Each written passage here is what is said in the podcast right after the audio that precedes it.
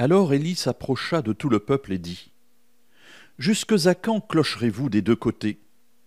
Si l'Éternel est Dieu, ralliez-vous à lui. Si c'est Baal, ralliez-vous à lui. Le peuple ne lui répondit rien. Élie dit au peuple Je suis resté moi seul prophète de l'Éternel, et il y en a quatre cent cinquante qui appartiennent à Baal.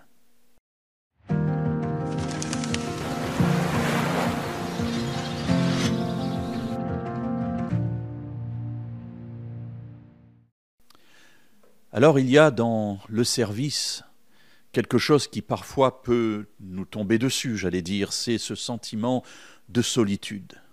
Si l'on reprend l'exemple du livre euh, du prophète Élie, puisque c'est celui dont on parle dans ce récit, Élie est là devant un grand combat, il doit ramener tout le peuple d'Israël à l'adoration du vrai Dieu, et voilà qu'il est entouré de 450 prophètes de Baal, c'est-à-dire des faux prophètes, des prophètes d'idoles. Et il propose un, défi euh, au peuple d'Israël, ou plutôt un choix. Il lui dit si c'est Baal qui est Dieu, bien adorez-le. Si c'est l'Éternel qui est Dieu, adorez-le. Mais arrêtez de clocher des deux côtés. Choisissez. Et Élie se présente devant le peuple en disant Mais voilà, regardez-moi, moi je suis resté seul. Sentiment de solitude, mais est-ce la réalité?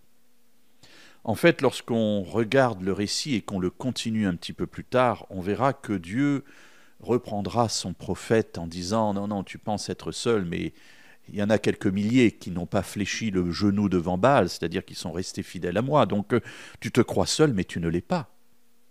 Alors oui, mes amis, dans la communauté des croyants, dans l'Église, on peut se sentir seul, peut être investi d'une mission particulière de sauvetage de la foi ou de l'honneur de Dieu dans l'Église.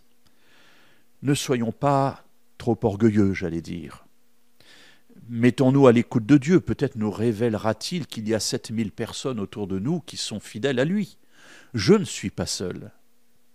Mais tellement entouré de mes difficultés, de ma mission, je peux oublier de regarder ailleurs de regarder à côté. Alors mes amis, oui, parfois nous pouvons être seuls, mais on ne l'est jamais totalement parce que, souvent pas très loin de nous, se trouvent des personnes qui ont aussi la même aspiration, le même désir. Alors prions pour que Dieu nous les fasse rencontrer et qu'ainsi, ensemble, nous fassions avancer son œuvre.